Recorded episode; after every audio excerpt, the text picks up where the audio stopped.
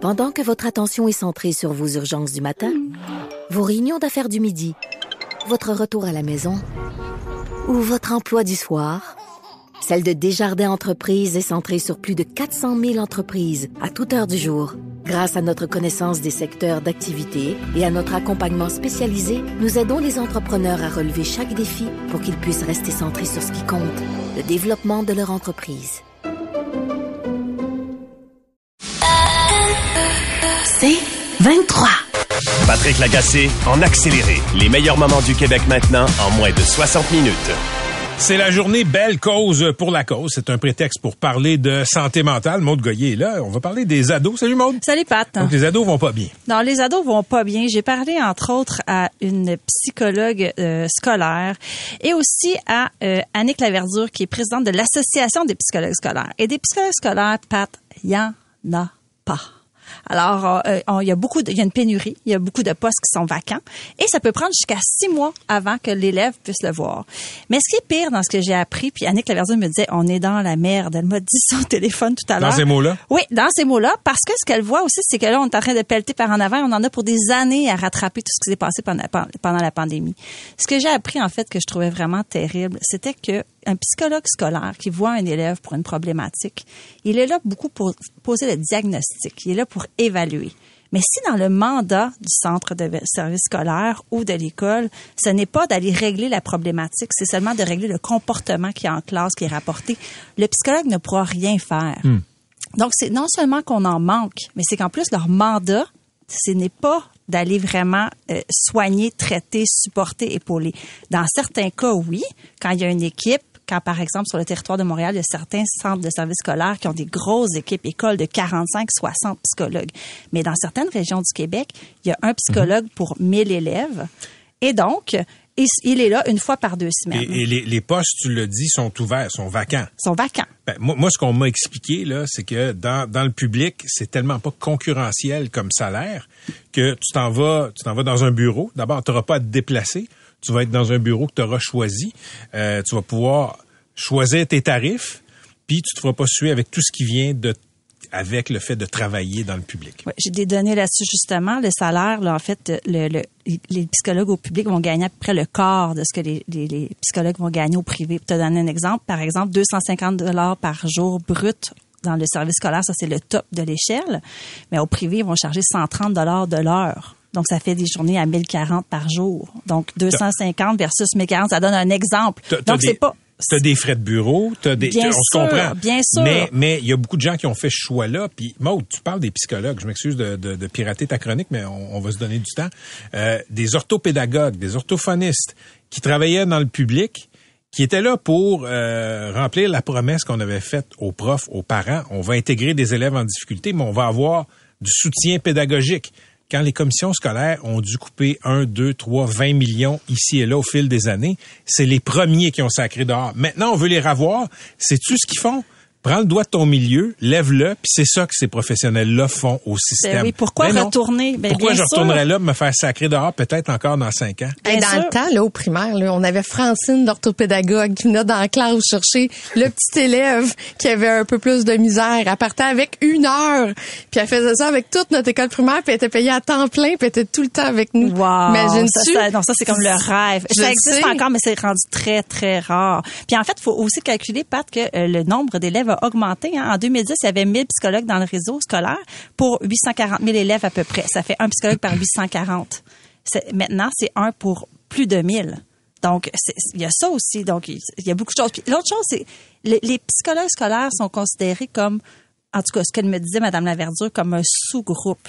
ils vont être vus un peu de haut, ils vont être vus comme des évaluateurs, ils vont être seulement vus comme euh, pour évaluer et c'est tout. parfois, certains psychologues vont leur donner la liste de médicaments à donner à l'enfant. Il va falloir qu'ils l'appliquent, mais ils peuvent le faire eux-mêmes. C'est comme si leurs compétences n'étaient pas euh, validées, n'étaient pas euh, intégrées par le réseau. Pourquoi? C'est comme c'est une question que je me suis posée en raccrochant avec Mme Laverdure. Je me disais comment ça se fait que ça se passe comme ça? Et, et en plus, le métier de psychologue en ce moment, ça c'est problématique aussi. On en manque comment ça se fait que les programmes sont si contingentés? Euh, donc, on, il y a à peu près euh, deux, pour 200 personnes qui vont rentrer au bac, il y en a à peu hmm. près 20 qui vont sortir avec le doctorat. Mais ça, c'est parce que la charge de travail est très grande. Non seulement pour, pour accéder au doctorat, pour devenir psychologue, tu dois avoir des super bonnes notes, mais en plus, tu dois monter un gros dossier, de, comme ton CV doit être rempli d'activités, entre autres des articles scientifiques, participer à des laboratoires. Donc, il y a un groupe, en fait, d'étudiants de, d'étudiants de l'UQAM qui se plaignent de ça, qui ont créé une page Facebook où est-ce a 2500 membres. Ça s'appelle Le doctorat psycho n'est pas loin du mythe. Donc ça, c'est des étudiants qui proposent certaines solutions pour que ça soit moins contingenté puis qu'ils sortent plus de psy parce qu'on a un problème. Mais tu, tu dis que les jeunes vont mal, puis on le constate. Les, indicateurs sont là, puis sont, sont très, très clairs. Euh, écoute, je pense que c'est dans la dernière année, je, suis tombé sur un article dans le New York Times où on, essayait de voir qu'est-ce qui se passe. Il semble qu'autour de 2008-2009, il s'est passé de quoi. Les professionnels des écoles ont vu des différences, les professionnels de santé mentale. Il y a quelque chose qui a commencé à mal aller chez les ados. On ne sait pas, il y aurait un lien. Chez les filles, la puberté survient, semble-t-il, beaucoup plus tôt ces dernières années que dans les dans, les années précédentes. Est-ce qu'il y a un lien? On ne le sait pas. Mais il y a quelque chose qui s'est passé il y a comme 15 ans on met pas de doigt dessus. Ben, il y a les écrans, entre autres, là, qui ont été, il y a les écrans, entre autres, la puberté précoce, euh, plus, ou, plus ou moins, plus ou moins, c'est quand même assez stable. J'ai déjà fait des, articles là-dessus. C'est à peu près l'âge de la puberté de 12 ans, 12.2 ans à peu près, puis ça, ça, reste comme pareil un peu dans le temps. Euh, mais c'est sûr que euh, les écrans qui sont arrivés, puis là, avec la pandémie, ça l'a juste augmenté. Là, aujourd'hui, on pense que la Fondation Jeune en tête disait que les 15 à 17 ans, 37% niveau élevé de détresse psychologique, ça cesse pas d'augmenter depuis 15 ans. J'ai parlé avec une psychologue Annie Rousseau euh, du CHU de Québec qui me disait qu'en 25 ans de pratique, elle n'a jamais prescrit autant d'antidépresseurs chez les 12-18 ans donc, c'est pas seulement le nombre, mais c'est la complexité des cas et l'intensité des symptômes qui a changé. Et même depuis, euh, elle, me disait qu'elle avait déjà prescrit des antidépresseurs à des enfants de 10 euh, ans. Hmm. C'est du jamais vu pour elle en 25 ans de pratique. Et elle me dit, le problème, c'est qu'avant, par exemple, un jeune qui arrivait, je te donne un exemple, un jeune, une jeune de 15 ans qui arrive qui a un, un problème de diabète de type 1, elle, elle le reçoit comme psychologue à l'hôpital. Elle dit c'est des soins à tous les jours, c'est des piqûres, c'est compliqué pour l'enfant, elle peut vivre l'anxiété, les parents aussi. Habituellement, elle dit l'enfant va s'adapter et les parents aussi et le milieu scolaire. Mais là, tout le monde est effrité, tout le monde est à terre. Elle dit là, au lieu d'avoir un trouble d'adaptation pour elle, pour les parents, c'est un trouble anxieux. On fait affaire avec une toute autre affaire dans le DSM, la Bible. Donc, elle me dit ça, ces cas-là, ça se multiplie. Au lieu d'avoir quelque chose de niveau 1 comme problème, comme difficulté, c'est un niveau 4, un niveau 5. Donc, elle dit ça, c'est jamais vu. Ce qui fait que les listes allongent, ce qui fait que tout le réseau de sécurité n'est pas là non plus. Donc, elle aussi, elle me disait, en gros, on est dans la merde et on n'a pas fini avec... Euh, avec euh, hmm. ce pelletage-là par en avant, parce que là, ça ne fait que commencer les effets de la pandémie. Non, c'est, c'est, c'est extrêmement inquiétant. Puis, tu sais, les gens m'écrivent, là, euh, les, les, les écrans. Bon, écoute, les écrans, 2008, là, j'essaie de replonger dans mes souvenirs, le mode, là. Euh, bon, Facebook commençait à décoller. L'arrivée du iPhone. ouais, peut-être. Les téléphones intelligents. Il y a, y, a, y a, beaucoup de violence aussi, il y a de l'automutilation, il y a des problèmes alimentaires sévères en ce moment. Ça aussi, c'est une grosse problématique dont on, on, devrait parler plus. Euh, ben, tu sais, moi, je me mets à la place des parents aussi. Qu'est-ce qu'on peut faire quand on entend ça puis qu'on se dit, ben moi, j'ai pas de ressources?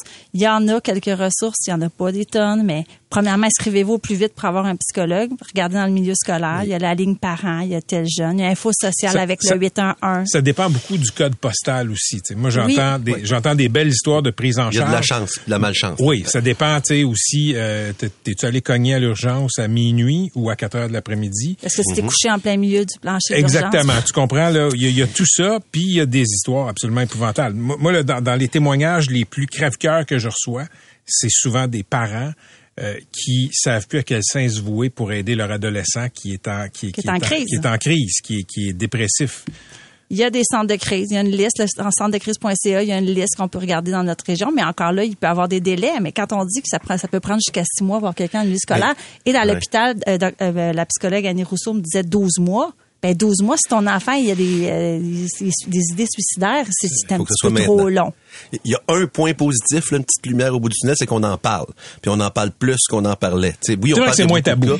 C'est moins tabou. Quand nous, on était jeunes, quand il y avait un jeune qui faisait du trouble dans la classe, ben regarde, c'est normal, tu sais, c'était un petit gars qui était c'est pas un problème, regarde, il est comme ça, il est turbulent, l'autre c'est un petit garçon manqué. Là au ouais, moins on en parle. Non mais On en parle, oui. au regardons un petit peu que j'essaie de trouver là. un peu Puis autre point positif, autre point positif, la ministre de l'enseignement supérieur Pascal Derry a quand même nommé en décembre dernier Hélène David pour faire un groupe de travail pour étudier la, la situation des psychologues, là, comment on peut assouplir la, la pratique pour avoir plus de psychologues parce que les besoins sont croissants. Fait que ça, je me dis bon, est-ce que ça va donner quelque chose ou ça va être très long ça va être tabletté à suivre, mais au moins on est en train de, de réfléchir à la question.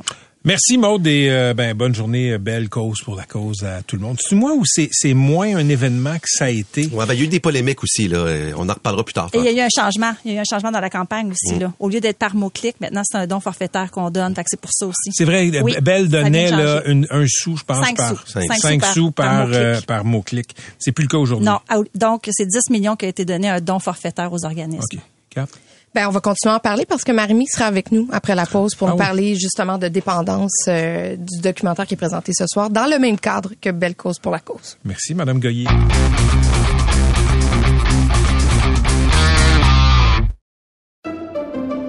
Pendant que votre attention est centrée sur cette voix qui vous parle ici, ou encore là, tout près ici, très loin là-bas,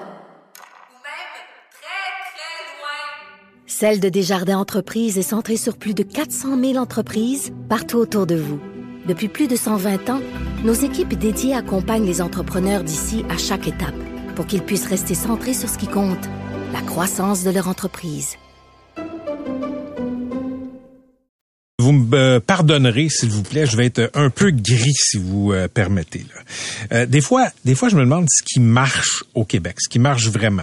Euh, on vit pas au tiers monde. Moi, je refuse de tomber dans cet excès-là. Faut être allé au tiers monde pour voir que le Québec, c'est pas le tiers monde, mais quand même, des fois, je me demande au Québec, dans les compétences provinciales, qu'est-ce qui marche bien? Qu'est-ce qui fait qu'on se dit, là, j'en ai pour mon argent, pour mes taxes, pour mes impôts?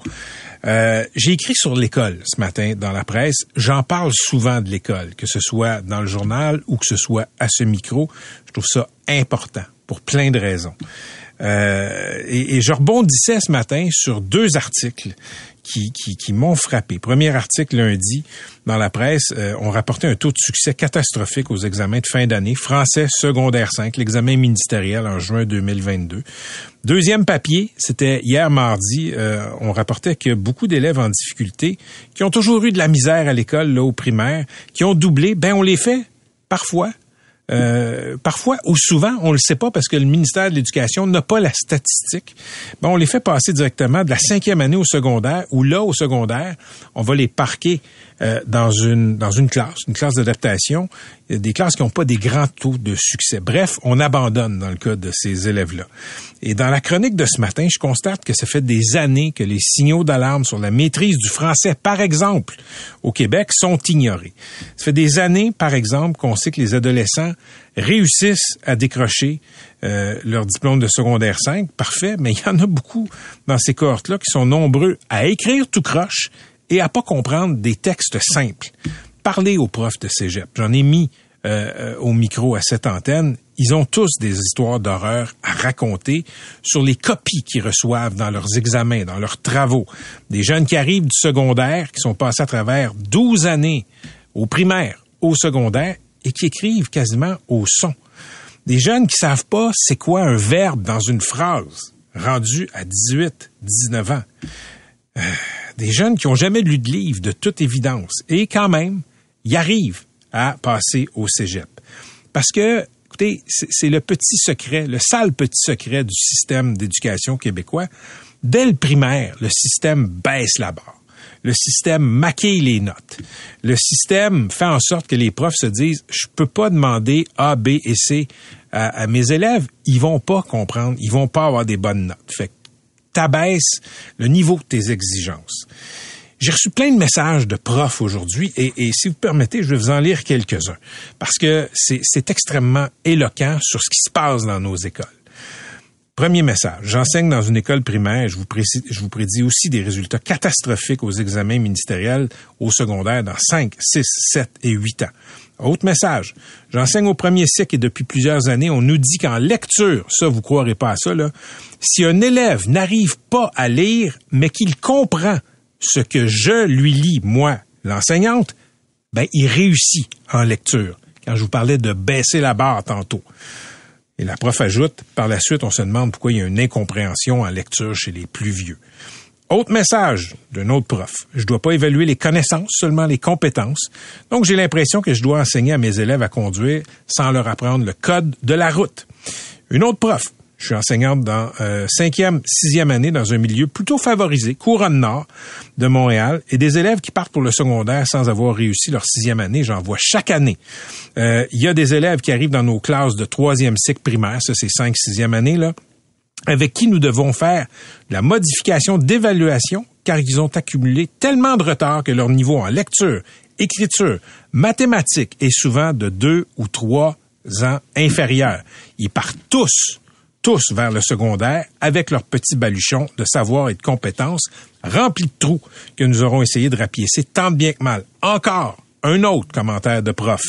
Composition de ma classe cette année. Un autiste, deux déficients intellectuels, un hyperactif qui travaille pas, huit plans d'intervention au total pour divers troubles d'apprentissage, tout ça sur une classe de 21 élèves. C'est décidé, je prends ma retraite.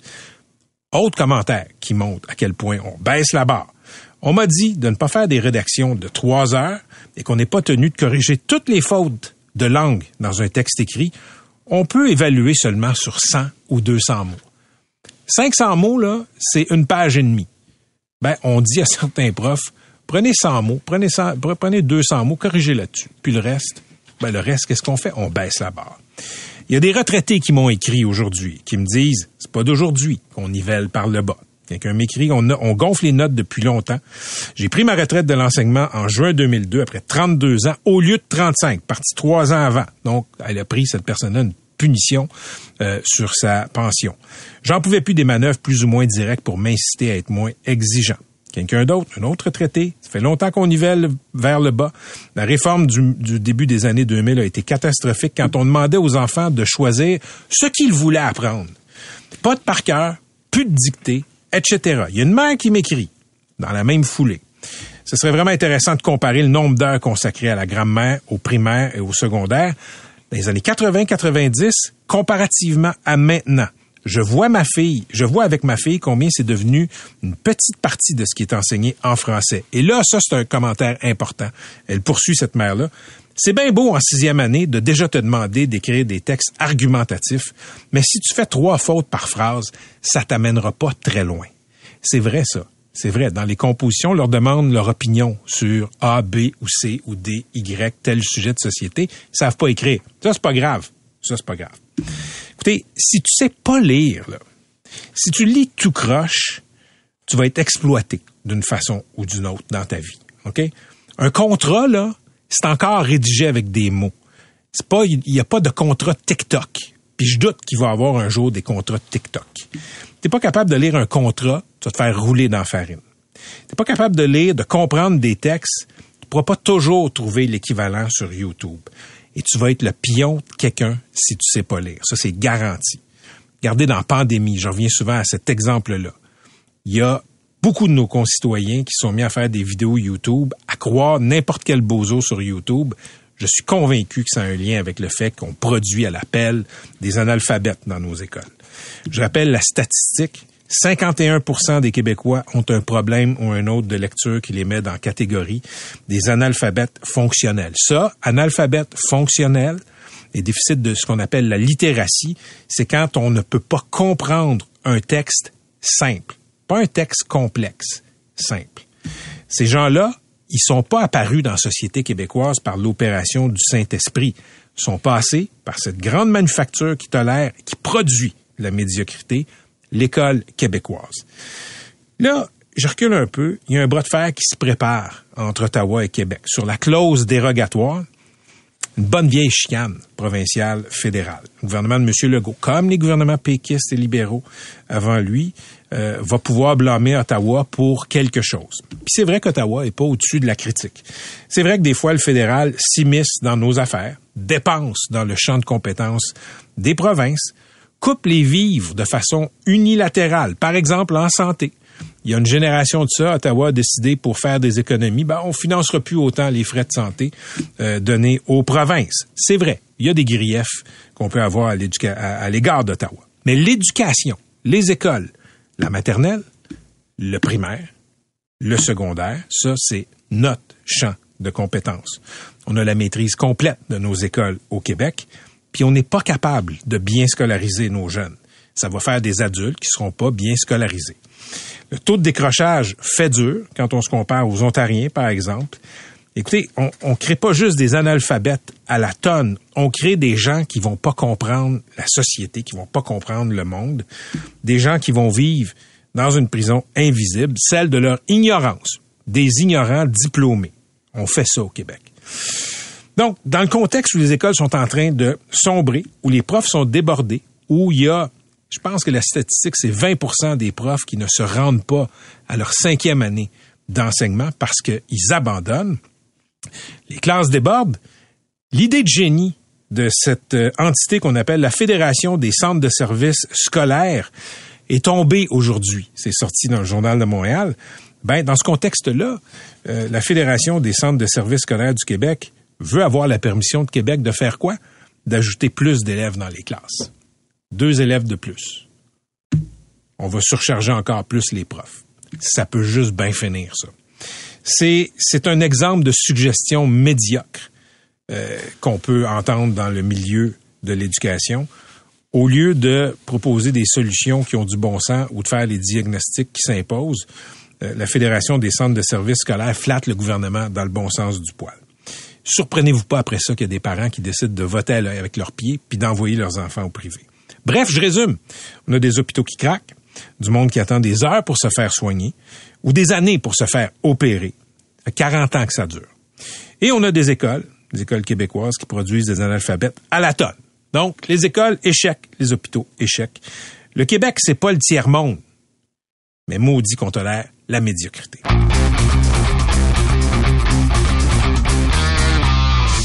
Art et spectacle. Le. Voici Catherine Beauchamp. Le jeu, là, c'est vraiment une addiction féroce. Un moment donné, là, je me rappelle être chez nous, là, puis je me disais, tu vas pogner le fond.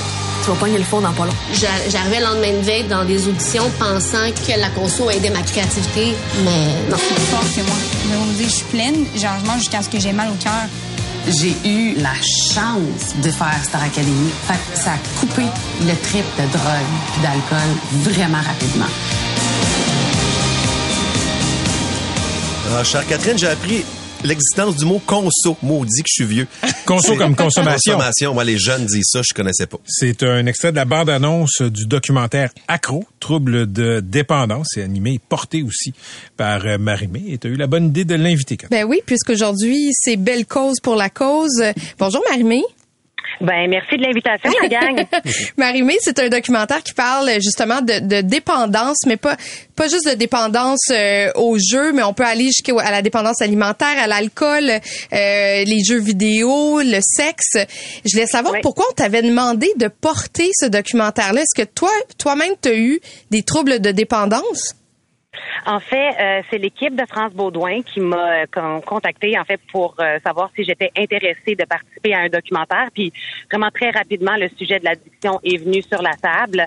Puis je pense que ce qui m'a allumé d'emblée, c'est que j'ai euh, côtoyé pendant de, longues années et je côtoie encore quelqu'un là dans mon entourage proche qui euh, souffre de problèmes euh, d'addiction. Donc pour moi, j'ai toujours voulu aller au fond des choses, comprendre.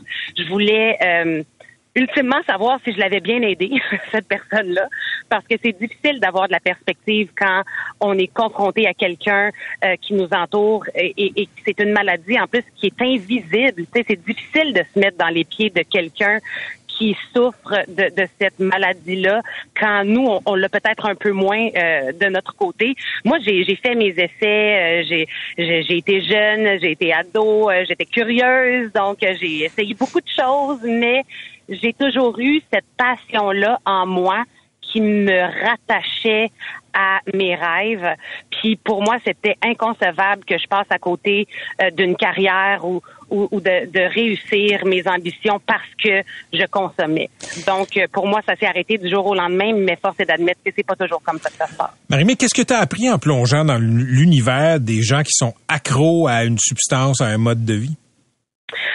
Qu'on a hmm, de la difficulté à mettre au travail euh, nos paroles, en fait. On, on sait que l'addiction, c'est une maladie. On sait que c'est intimement relié à la santé mentale. Mais c'est drôle, on a encore les mots manque de volonté, faiblesse, euh, les jugements, comment ça il s'en sort pas, comment ça il va pas chercher de l'aide? Donc si on sait que c'est une maladie, il faut qu'on la traite de cette façon-là aussi.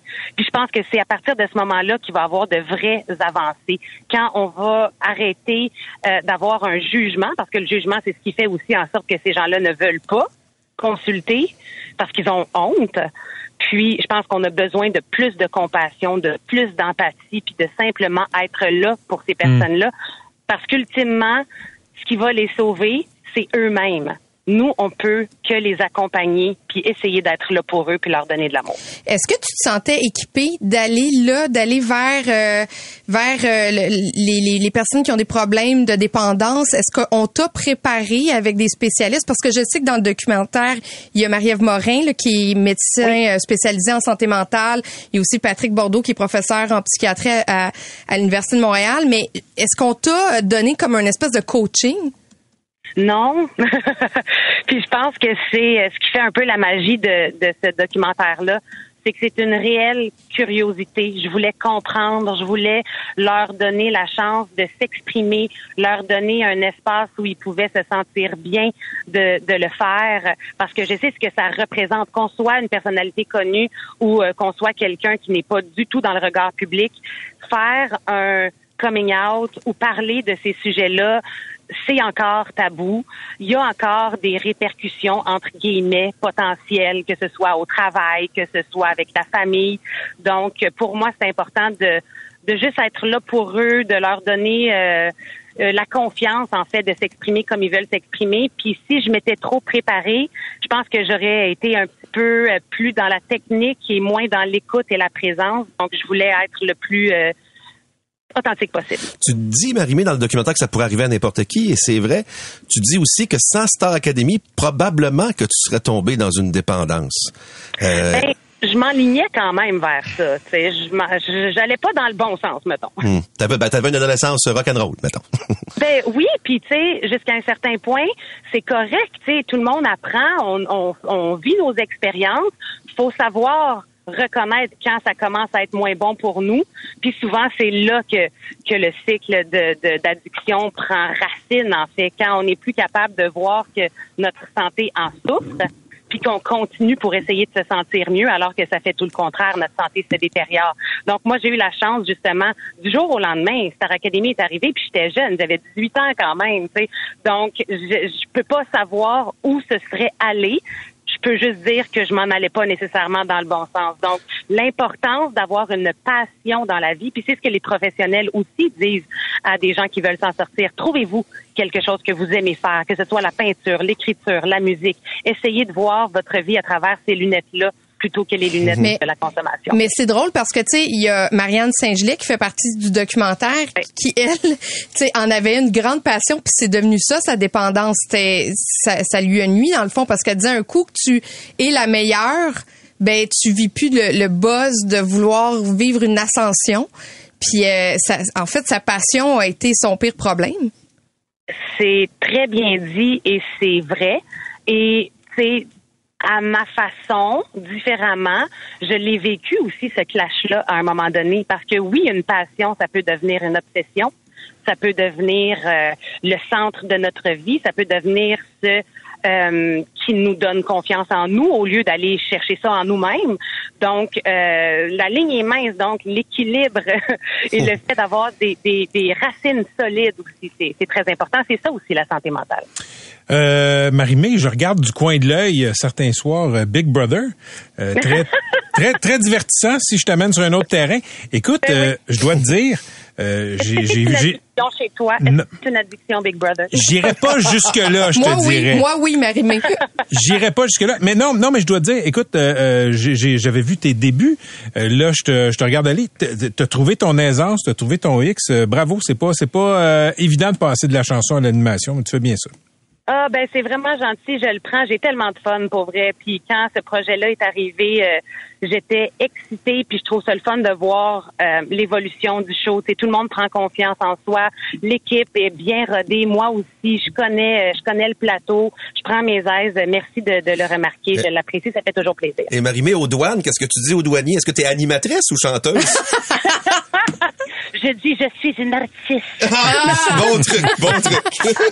Eh ben, merci d'avoir été avec nous. On te regarde ce soir à Canal Vie, Canal D et RDS Info. Le, le documentaire est présenté simultanément à 19h et à nouveau aussi vendredi, euh, le vendredi qui vient là, à 21h. Alors, et on te regarde évidemment à Big Brother. Ben oui. Et félicitations pour tes robes, je suis bien jaloux. Moi qui pensais qu'il Ah, était on extravagant. Hey, il en reste des semaines encore, on n'a pas fini. Mais, mais Marie-Mé, je, je dois te dire quelque chose. Euh, MC te félicite, mais moi, j'ai passé mon jour de l'an avec MC Gilles.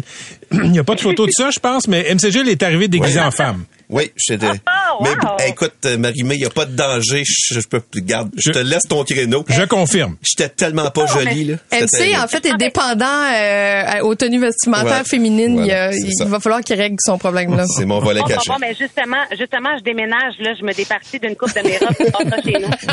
Ça fait moins deal. OK, salut. Euh, merci. C'était Marie-Mé et euh, ben voilà, euh, 19h, Canal Vie, Canal D, RDS Info. Ce soir et nouveau vendredi à 21h, ce documentaire sur la dépendance.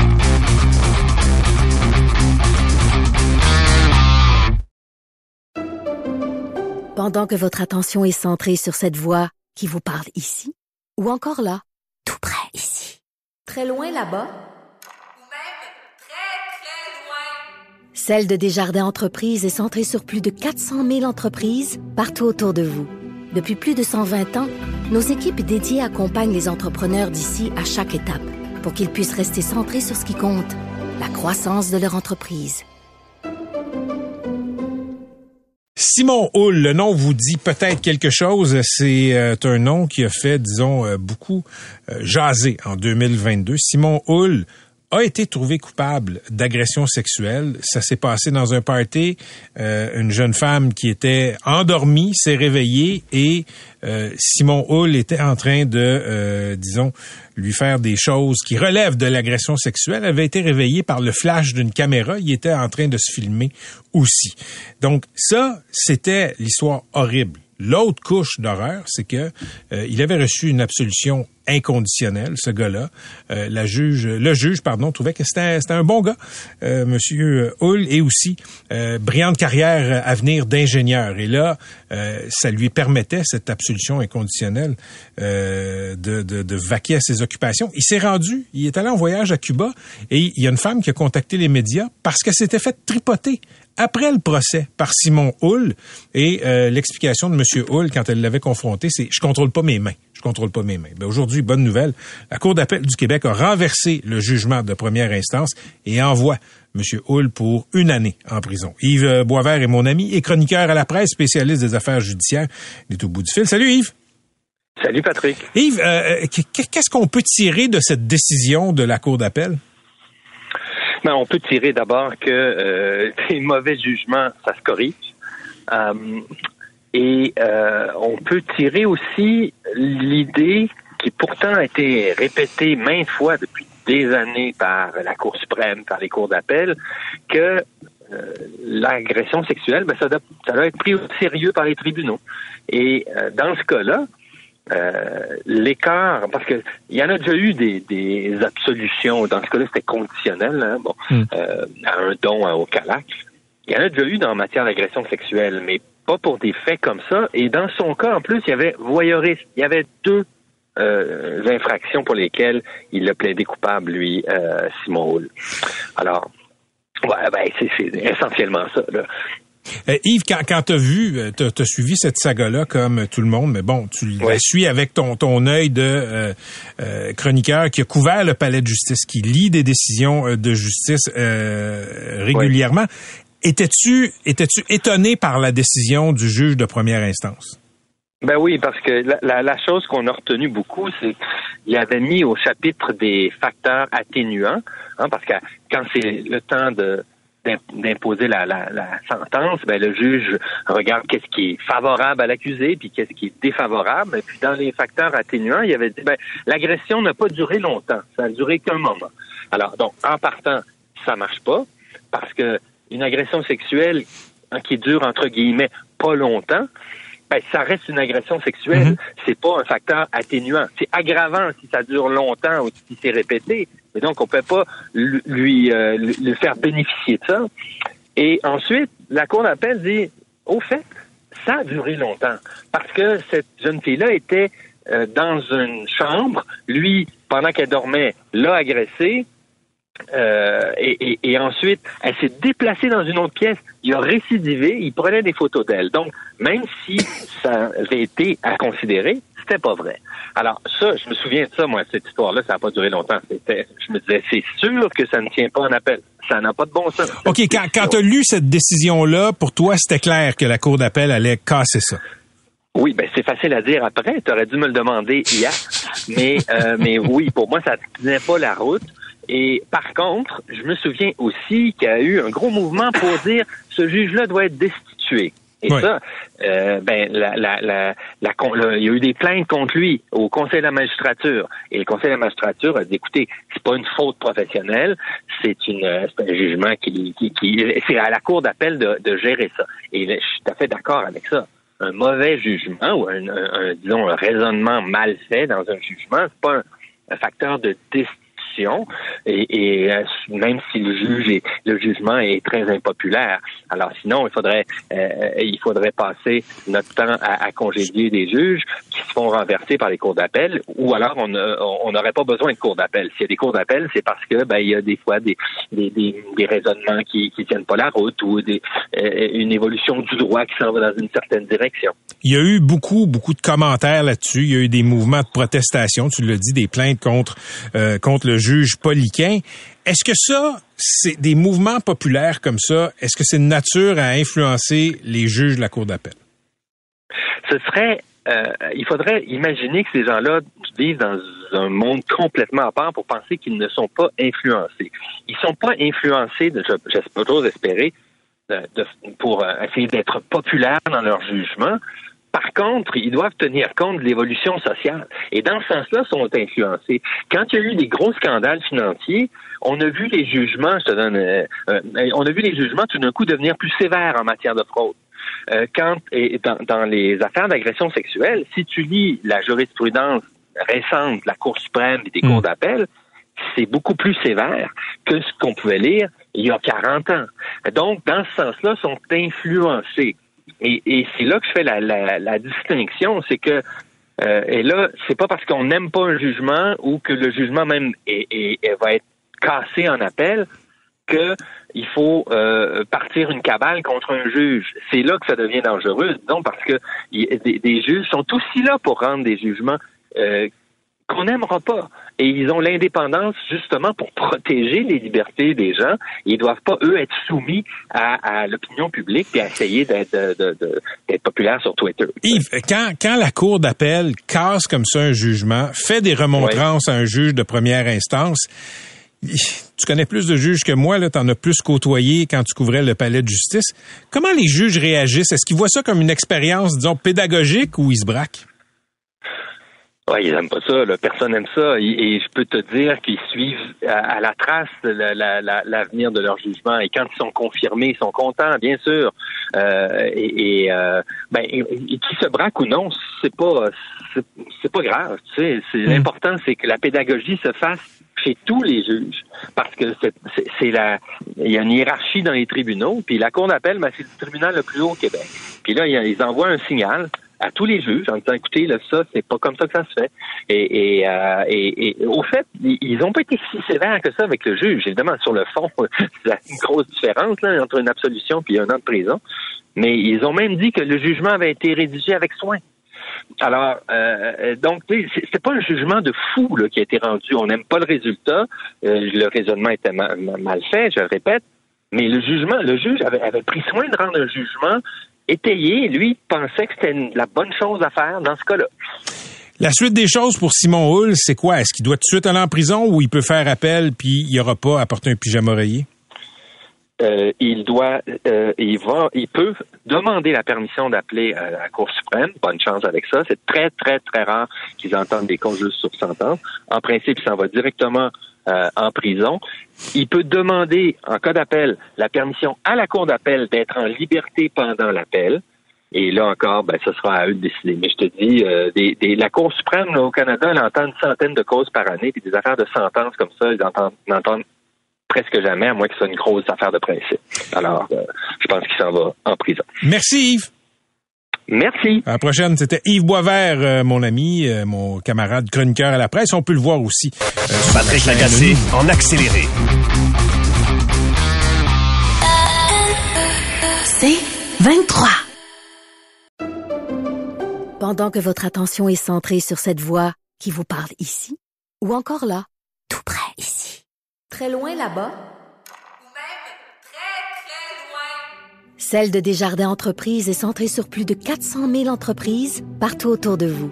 Depuis plus de 120 ans, nos équipes dédiées accompagnent les entrepreneurs d'ici à chaque étape pour qu'ils puissent rester centrés sur ce qui compte, la croissance de leur entreprise.